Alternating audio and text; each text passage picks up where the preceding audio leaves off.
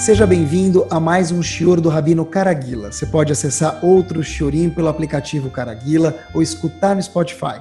Assista ainda ao Shiorim em vídeo pelo site caraguila.com.br. A gente espera que você saia desse Shior mais elevado e mais consciente do que entrou.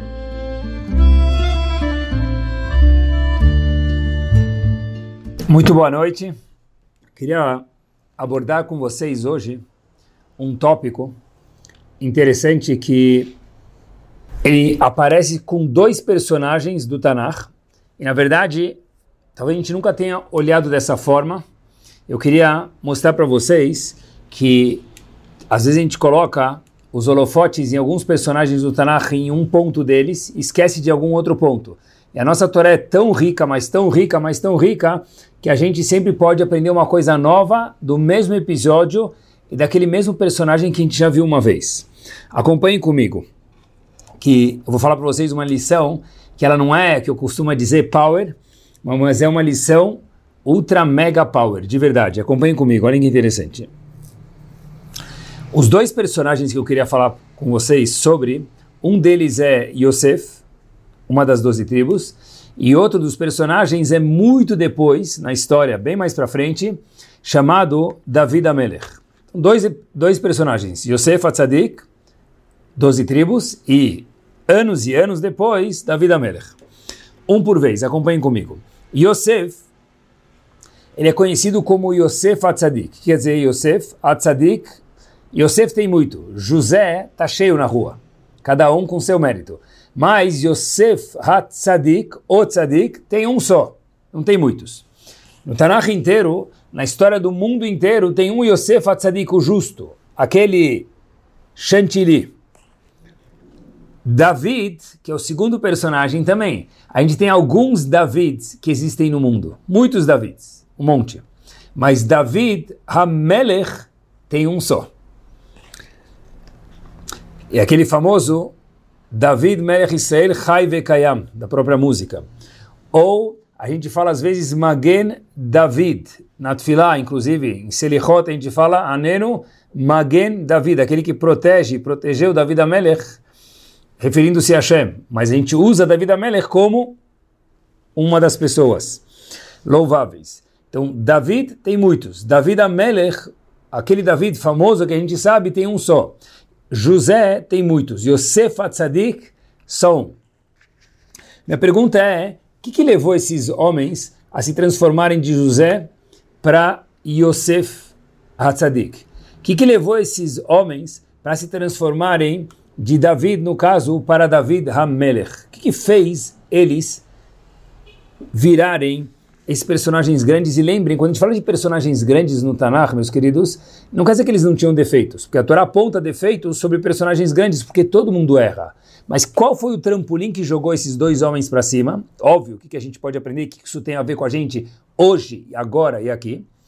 Mas, mais ainda, quando a Torá escolhe, quando o Tanakh escolhe, quando a Shem escolhe, colocar uma pessoa no pedestal é porque essa pessoa vai ficar gravada para a eternidade. Nos quatro cantos do mundo, quando for ainda Shiur, em algum momento vão falar sobre ele, ou ele, ou ela. E esses personagens têm que ser muito, muito maravilhosos. Porque não é um homem que Leavdil, me permitam, ficou famoso um dia no jogo de futebol e dez anos depois esquecem dele, ou um cantor de rock. Aqui a gente está falando sem comparação de pessoas que a a parte brilhante deles é algo que fica eterno. Os dois homens de hoje, do shur de hoje, Yosef Hatzadik e David Hamelech. Óbvio que tem um conjunto de coisas que formou esses grandes homens, mas eu queria mostrar para vocês algo que fez eles voarem.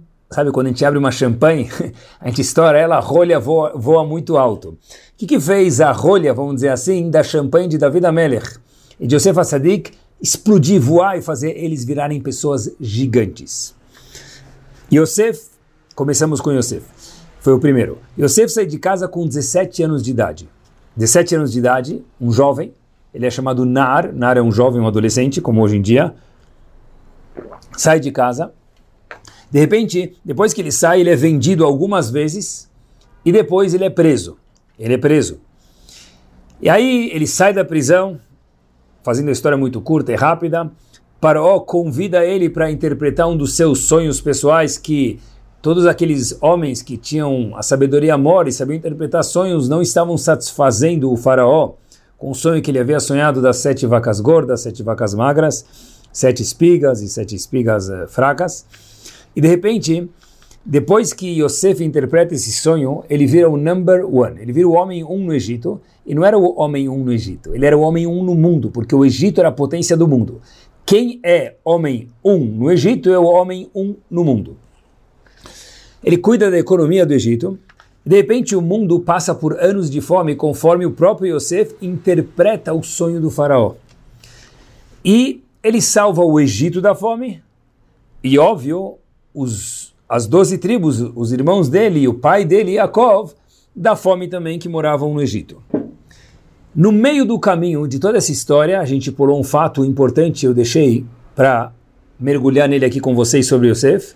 Veio uma mulher muito bonita, Miss Universo, a esposa do Potifar. O Potifar era um grande oficial, era um ministro, era o, o homem dentro do palácio do faraó. E de repente ela tenta seduzir Yosef muitas vezes. E cada vez com uma artimanha diferente. Um dia era maquiagem, outro dia era roupa, outro dia era forma de andar. Ela tentava chamar a atenção de Yosef sexualmente de uma forma muito chamativa. E Yosef, ele era um ser humano, e todo ser humano tem que se cuidar. E para todo mundo, as dificuldades, quando a gente cai na boca do leão, são difíceis. De repente, ela acaba mudando de roupa e tentando chamar ele para se aproximar dela de uma forma física. E lembrem que essa esposa do Potifar era uma das mulheres mais lindas que havia na história naquela geração toda.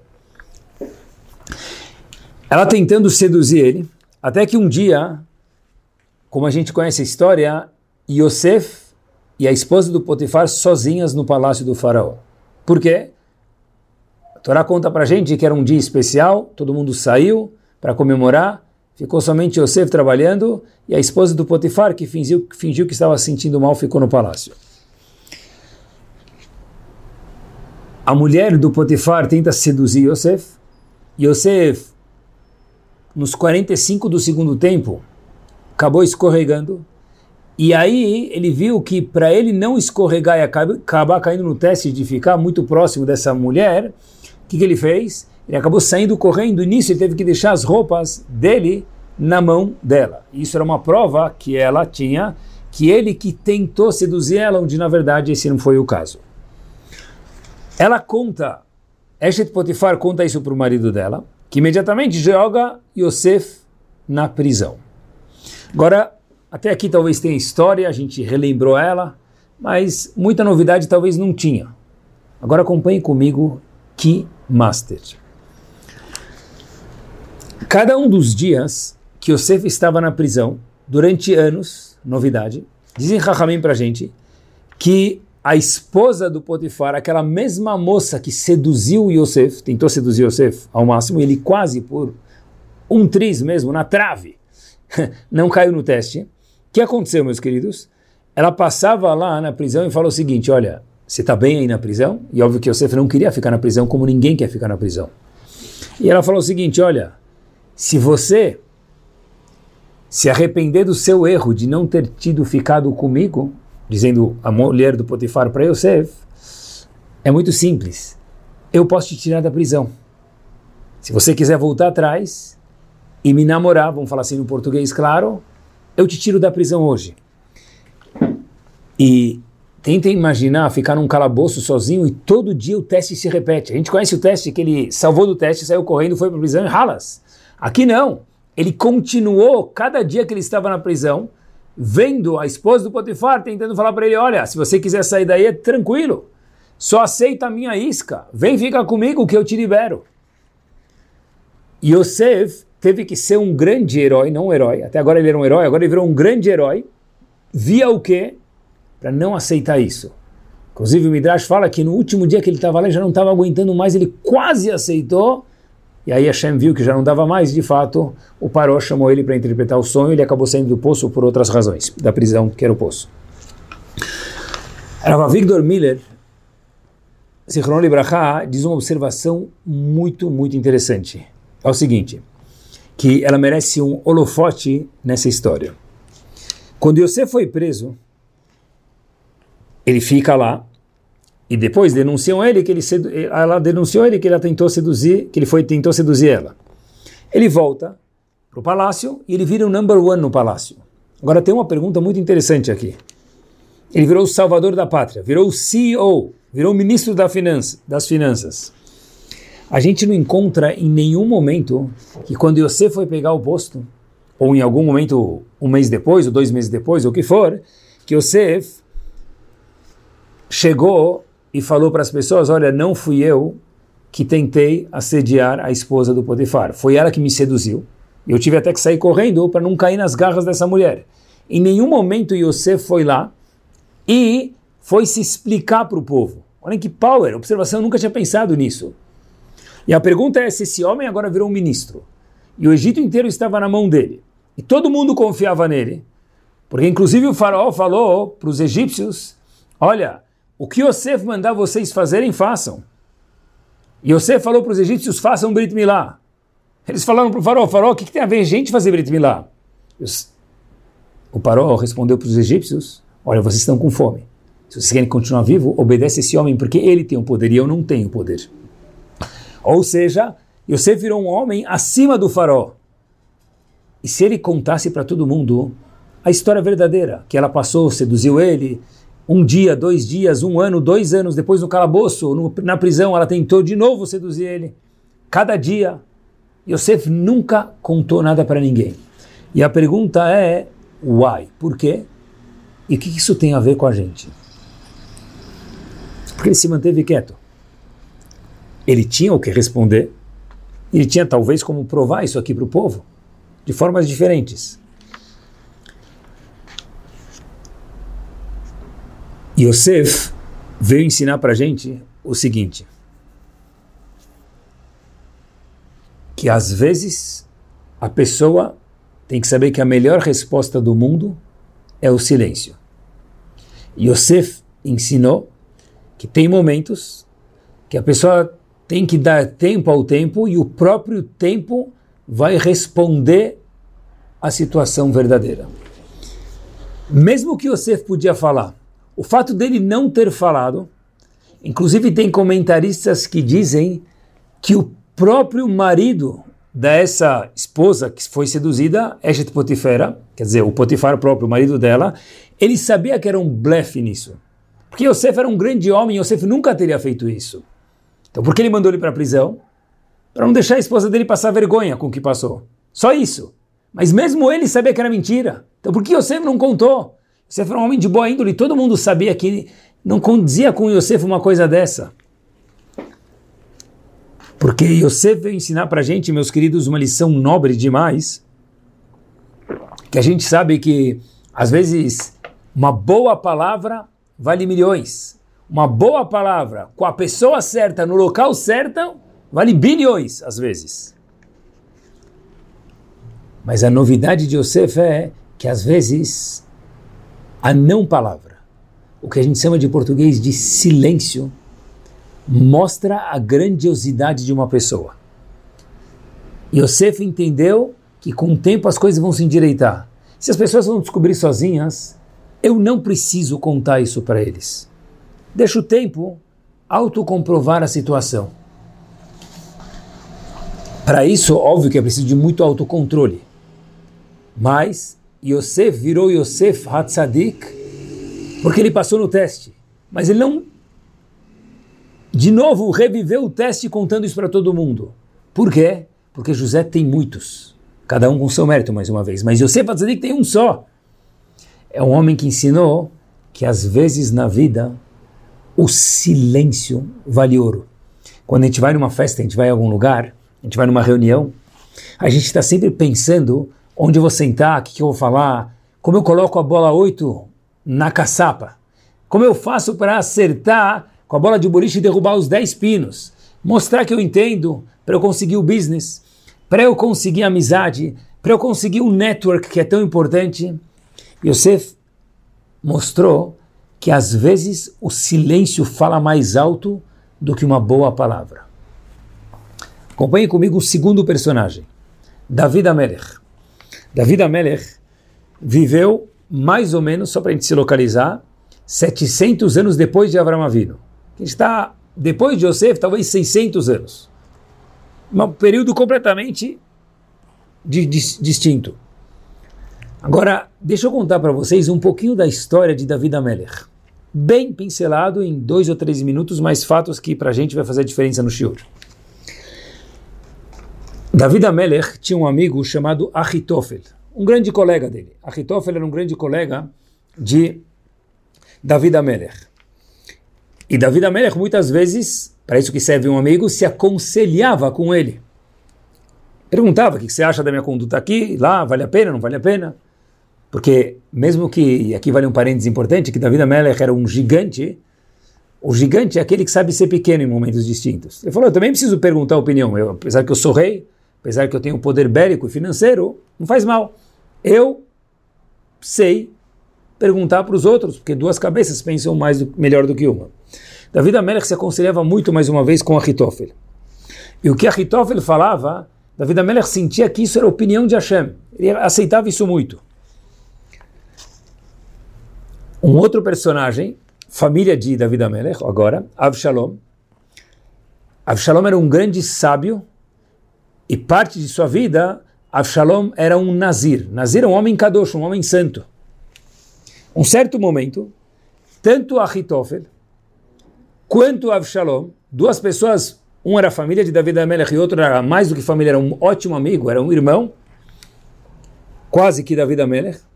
Um certo momento, ambos se rebelam contra David Amelech. Não só isso, que eles colocaram David Amelech de Herem. Herem quer dizer o quê?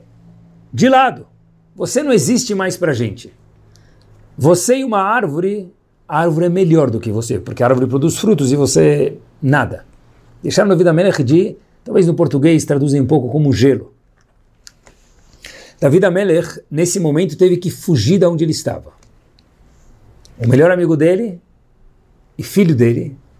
Por isso, David Amelech teve que fugir. Os dois se rebelaram contra David Amelech. David Amelech ele se distancia, vai para um lugar, o território da Shevet Binyamin, da tribo de Binyamin, chamado Bachorim. De repente, quando ele chega lá, David Amelech é recebido de uma forma muito diferente de qualquer outro rei no mundo, na história do mundo. Algo maravilhoso, mas não.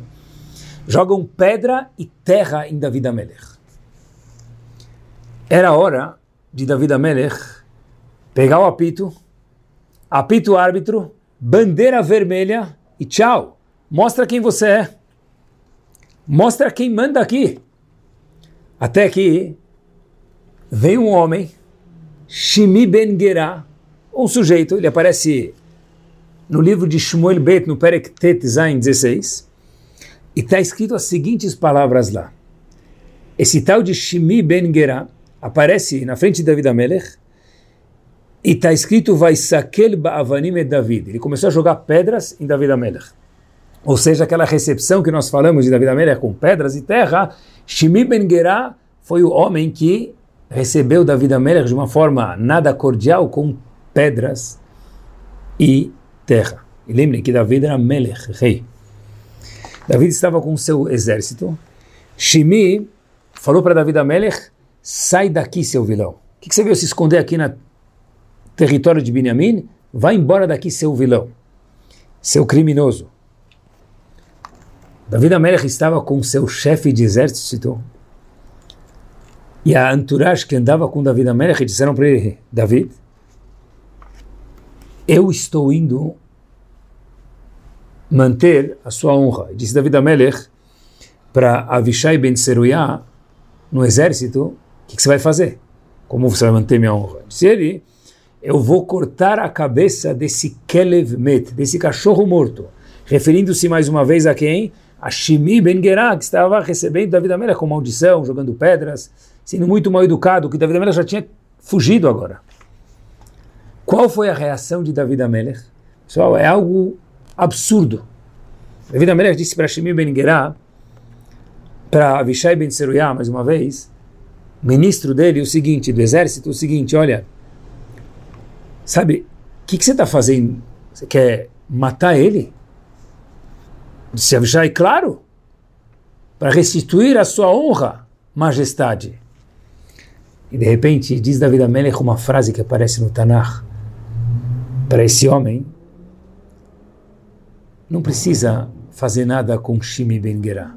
Se perguntou a Vishai, por que não David? Disse David Amelech o seguinte, que Hashem amarlo kilel e David. Se ele está me amaldiçoando, nada acontece by chance no mundo. Deve ser que Hashem liberou que ele me amaldiçoasse. Por alguma razão, eu, David Amelech, falando, preciso passar por isso. Ok, bola para frente a vida continua. Agora preste atenção. Óbvio que não é para qualquer um. Óbvio que aqui tem 100 unidades de controle. Mas um pouco a gente tem que aprender daqui. Porque o Tanar contou isso para a gente. Porque Davi Amelech já sabia disso. As pessoas que moravam naquela época escutaram a história. Então foi escrito no Tanakh, Yosef ter ficado quieto, e Davi Amelech ter ficado quieto para ensinar alguma coisa para a gente. E o que, que se ensina para a gente? Fora o poder do silêncio. Quando vi essa história, me lembrei que o Hafetz Haim traz no livro dele, chamado Shminat Lashon, o famoso livro do Hafetz Haim, sobre Alachot Lashonara, ele traz o seguinte, isso se encontra no Sharat Vuna, vale, algum, vale a pena algum dia olhar isso dentro, no sexto capítulo.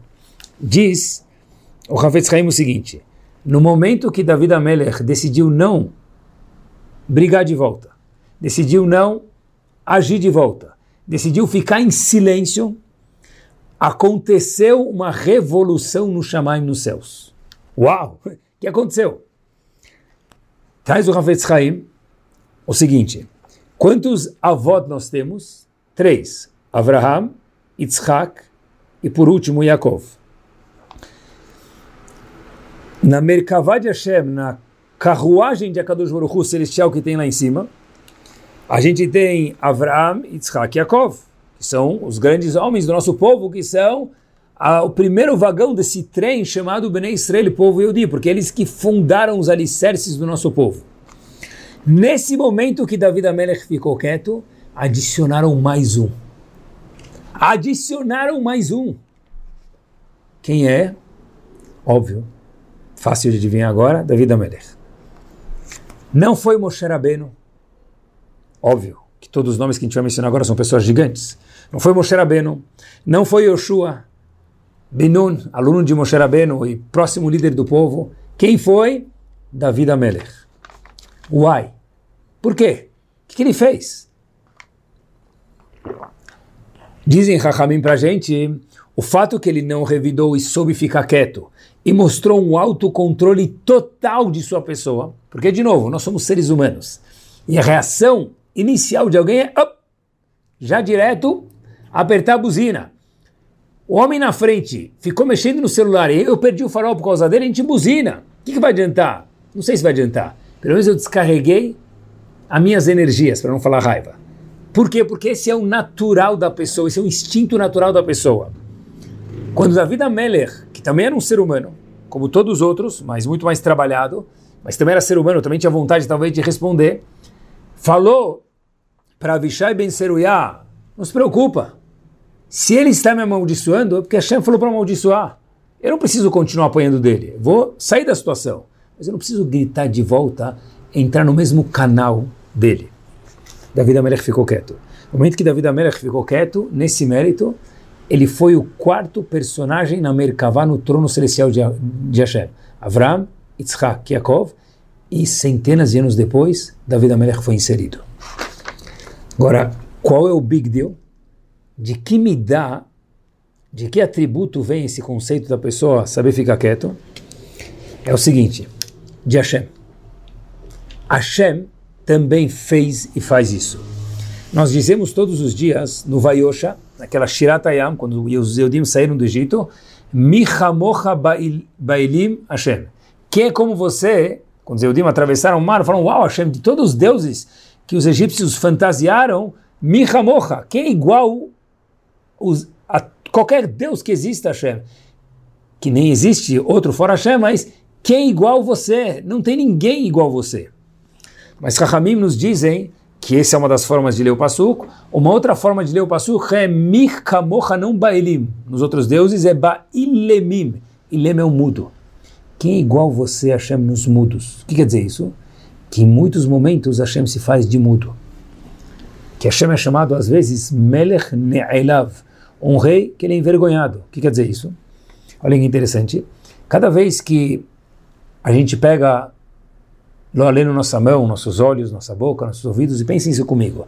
E a gente vai lá e eu vou colocar na minha boca algo para comer que não é kasher. Eu vou apontar minha mão para alguma coisa que eu não devo. Dirigir meus olhos para algo que não é saudável de acordo com a Torá. Minha boca, meu nariz, meu pensamento. Quem está me dando força para mexer minha mão? Meus olhos, meus lábios, minha língua, meu ouvido, ou o que for nossos sentidos, nosso pensamento, Hashem. Então a gente está usando a nossa própria força que Hashem nos deu para ir contra ele. Por que Hashem deixa? Porque Hashem sabe ficar em silêncio. Por quê? Porque o maior presente que a Kadosh Baruch Hu deu para a gente é o poder de escolha. O poder de escolha do bem e às vezes o contrário a gente também pode fazer. Sempre. Tomara que a gente escolha mais o bem do que o contrário, mas Agora, para a gente poder escolher o contrário, Hashem tem que dar força para a pessoa ele auto-escolher agir de forma errada. Então, a Kadosh Baruch Hu é mudo. Porque senão Hashem devia gritar. Se alguém fosse fazer uma verá no Shabat, por exemplo, usar a mão dele para encostar na luz, na lógica racional, se Hashem é o dono do mundo, e Hashem controla todo mundo, controla nossa mão, dá força para que a gente haja, então na hora que a pessoa fosse colocar o dedo na tomada, o dedo da pessoa devia congelar, ficar parado, e a pessoa voltar o dedo para trás. Hashem falou, não, Habib, não dá. Eu gosto tanto dos Eudim que eu quero dar livre-arbítrio para eles. Para isso, às vezes, eu vou ter que ver com muita dor no coração um Eudim indo ligar a luz, desligar a luz. Falar feio com o outro. Pensar mal do outro. Agir de forma desonesta, eu vou ter que ficar quieto. Então, já que Hashem tem essa midade silencioso, Michamocha Baelim, dizem Ramim Bailemim, quem é igual você, Hashem, nos mudos?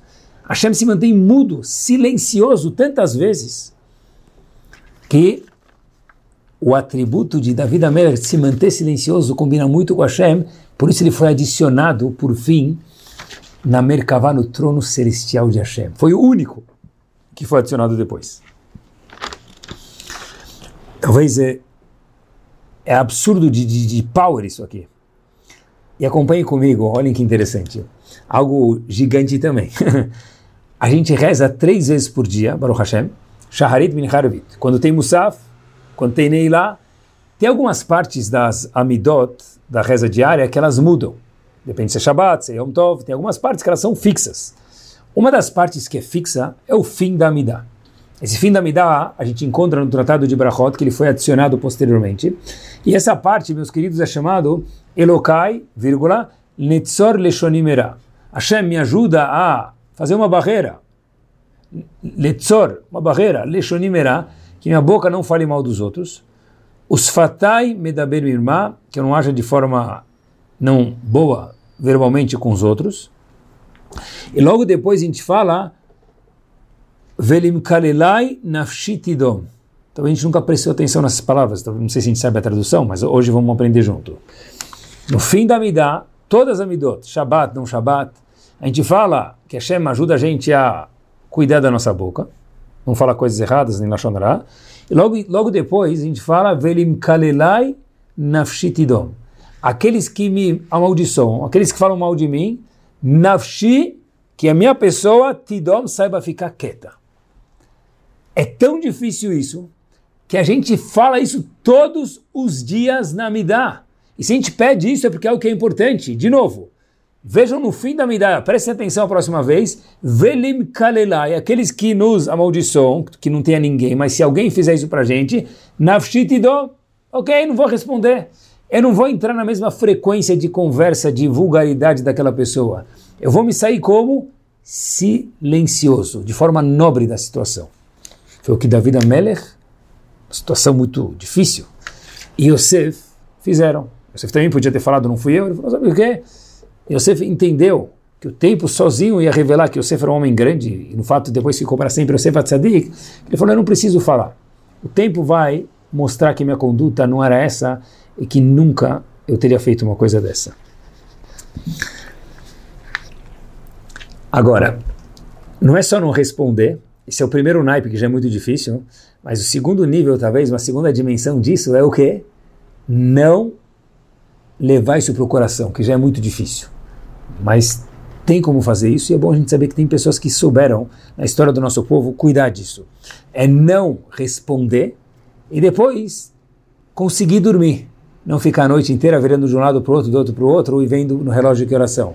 E quanto mais a pessoa está confidente de quem ela é, e se ela se comportou bem, ótimo, ela não se comportou bem, vai pedir desculpas, melhor a pessoa consegue dormir.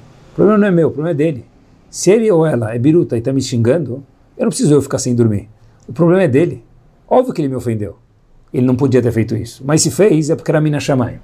Eu vou sair de lá, porque eu não quero ser vítima corban de um sacrifício, não quero. Mas por outro lado, se ele ou ela estão com problemas, eu não preciso ficar sem dormir. Que eles fiquem, não eu. Primeiro step é limkalelai nafshitidom, fim da vida todos os dias. Ficar em silêncio. O segundo é não levar isso para o coração.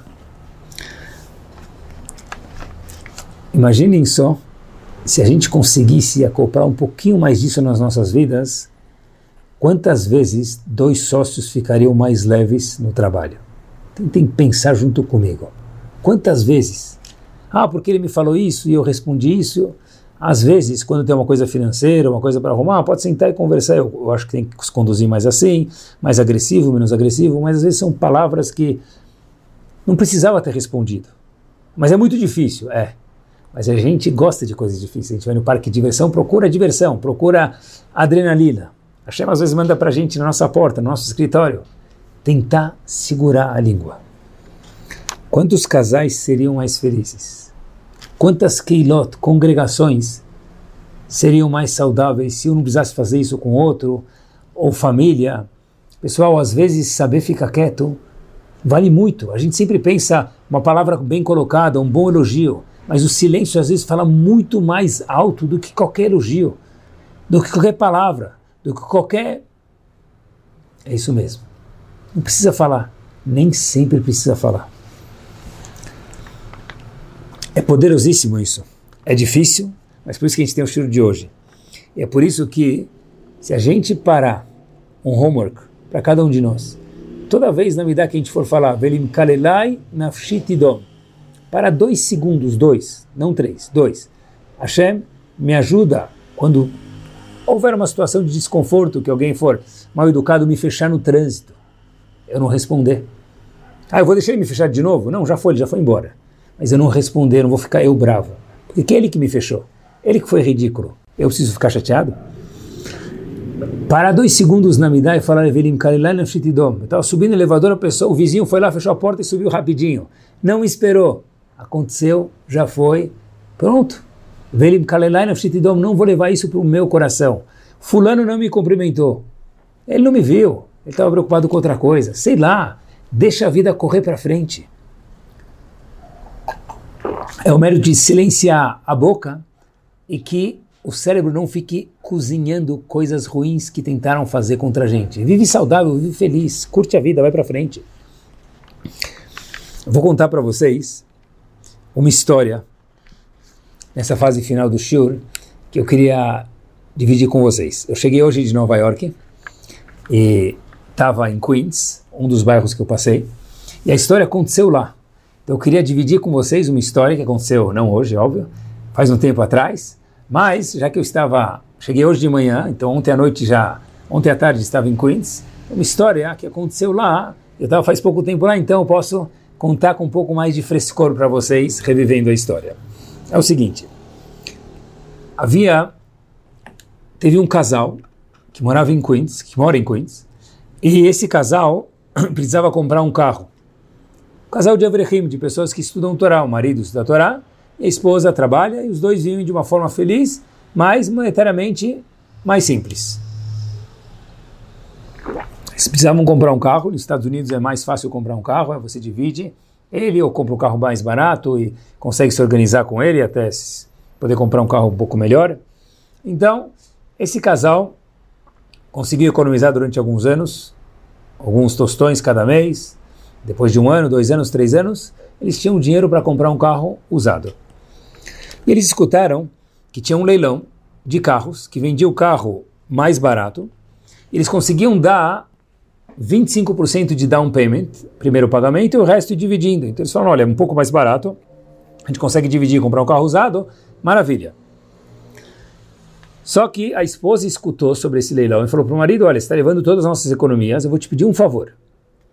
Aí ele disse, claro, qual o favor? Ele falou, olha, cuidado, porque o pessoal lá é um pouquinho... A honestidade não é o adjetivo que se usa nesse leilão. As pessoas lá são muito trapaceiras. Então fique esperto quando você for comprar o carro. Na negociação, cuida do dinheiro que você está levando, olha o carro direito com o mecânico. Ele falou, tá bom, claro. E ela aproveitou falando, olha, já que você já está saindo com dinheiro daqui, vamos se cuidar da desonestidade dos demais, como?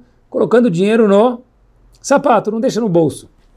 O marido falou para a esposa, olha, relax, fica de boa, tranquilo, ninguém vai me roubar, ninguém vai mexer comigo. Mas, já que você me pediu e é perigoso, não se preocupa eu vou me cuidar. Ela falou, mas como você vai se cuidar? Isso é tudo que a gente economizou. Falou, você tem razão. Vou pegar um guardanapo, colocar no meu bolso, é suficiente, não vou deixar o dinheiro no meu bolso. Vou colocar um guardanapo, ninguém vai saber. Um bando de guardanapo parecia amarrado no meu bolso, colocado lá e ninguém vai saber que é o dinheiro. Tá bom, a esposa não queria, mas ele foi assim, tchau. Ele chega lá e de repente ele está olhando o carro para comprar, começa a se interessar, mexer, olhar, vai com o mecânico, observa e vê o valor. Falou que acha que era um carro bom, por um valor bom, e que é o que ele podia pagar.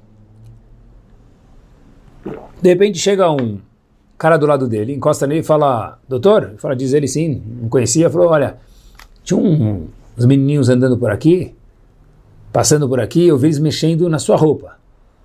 Eu não sei se tem dinheiro no bolso, mas é bom você double check, verifica se ainda está aí. O cara falou, claro. Ele colocou a mão, esse Avrer, esse Yehudi, marido, né, que a gente mencionou na história, e aí ele falou tranquilo, ele colocou a mão e viu que o guardanapo estava lá. Se o guardanapo estava lá, o dinheiro estava lá. Foi negociar o carro, etc e tal, fecharam o valor, era o que ele tinha para pagar. Colocou a mão no bolso de novo, tirou o guardanapo, ele olha que ele tem um bando de guardanapo para pagar o down payment, mas não adiantava nada porque o dinheiro não estava mais lá. Ou seja, ele foi roubado no leilão. Alguém passou a mão leve e levou o dinheiro dele. O que ele tinha para fazer? Voltou para casa. Óbvio ele chega em casa e conta para a esposa que ela tinha falado para ele colocar o dinheiro no sapato, ele falou que não precisava, ele colocou o guardanapo, mas no fim ele perdeu, só sobrou o guardanapo, o dinheiro não sobrou e nada. Ele volta para casa e aí ele conta isso para a esposa. A esposa falou que pena, queria ter o carro, mas fazer o quê? Acontece coisa assim na vida, bola para frente. Aí o marido olha para ela e fala: Um minuto. Você não. Quer dizer que você não vai falar para mim? Eu te disse para guardar o dinheiro no sapato, eu te disse, eu já tinha te falado, eu te avisei. Você não me escutou? Não vai dar o darush? o sermão? Ela falou: Não, o que, que adianta? Não vai mudar nada, já foi. Eu queria muito que você tivesse guardado, mas agora, too late, não tem mais o que fazer. O marido olha para a esposa e fala: Olha, você me ensinou uma coisa muito grande, eu te devo uma.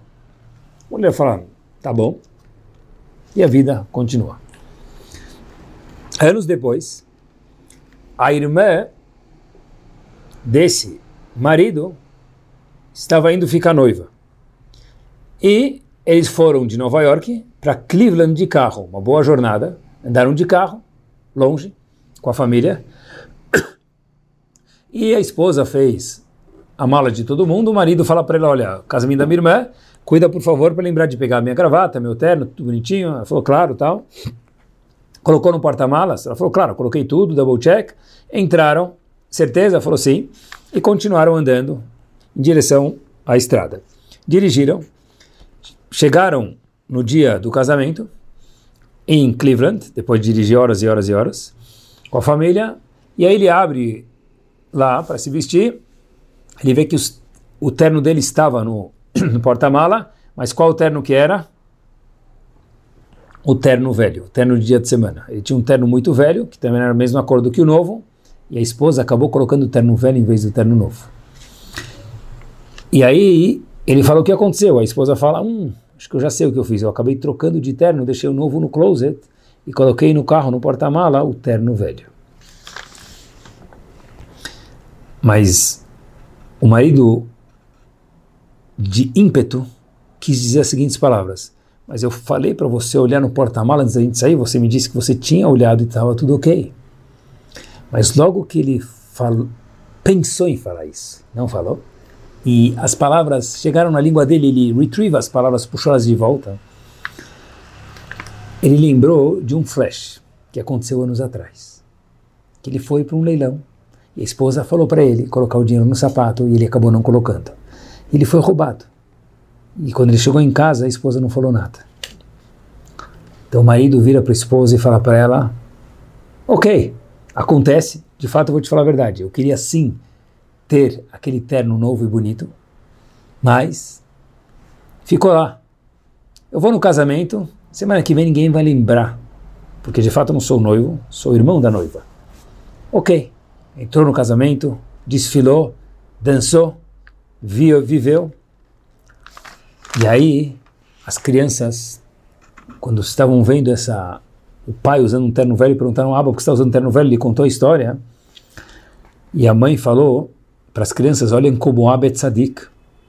Ele podia ter ficado muito chateado e com razão naquele momento, porque ele até perguntou para mim olhar no porta-mala e ver se eu tinha pego o terno, e eu falei que eu sim peguei, porque eu tinha imaginado que eu peguei o terno certo.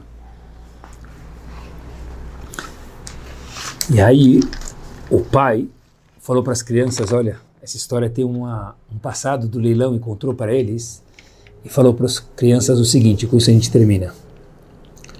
Na minha roupa mais simples que eu usei aqui hoje no casamento, eu era o homem que estava mais bem vestido. Repito, pessoal, olhem quanto deep, quanto profunda essa frase nessa história. Eu estava usando a roupa mais simples, mais simples, o meu terno de dia a dia, mas eu era o homem que estava mais bem vestido no casamento. Por quê? Porque eu estava vestido com silêncio de shalom, um silêncio de paz, um silêncio de ok, se é isso que aconteceu, bola para frente. Talvez a próxima viagem eu vou fazer minha mala e eu vou colocar o terno na mala e a mala no carro, mas sem jogar na cara do outro. Por quê? Porque Yosef, José está cheio, mas Yosef também está cheio, mas Yosef Atzadik tem um. Davi está cheio. Davi da Melech teve um foi o homem que foi adicionado na Merkavá, no trono celestial de Hashem. Por quê? Porque ele falou, olha, o que, que adianta eu revidar? Às vezes o silêncio mostra que a pessoa ela é uma pessoa de conteúdo. E com isso a gente termina. Rashi traz no Humash, e é algo que é muito profundo, pessoal. Se a gente pegar uma caixinha pequena, que entram 10 moedas, por exemplo, e a gente colocar uma moeda lá e chacoalhar ela, quanto barulho vai fazer? Muito. Se a gente colocar cinco moedas, também vai fazer barulho, só que menos. Se a gente colocar nove moedas, vai fazer muito pouco barulho. Por fim, se nós colocarmos dez moedas, não vai fazer barulho nenhum. Por quê? Porque quanto mais cheio está o conteúdo, mais completa somos nós. No exemplo da caixinha da moeda, menos barulho a gente precisa fazer. O silêncio muitas vezes mostra que uma pessoa é raham, ela é sábia, ela sabe se controlar. E esse silêncio fala muito mais alto do que qualquer elogio, do que qualquer palavra. Coisa mais maravilhosa é quando o tempo próprio mostra que a pessoa não fez, quando o tempo próprio mostra que a pessoa não foi desonesta e todo mundo fala: Uau, ele podia ter dito, mas por que ele não falou? Porque ele, ele ou ela eram pessoas rachamim e de autocontrole. Semana maravilhosa para cada um de nós.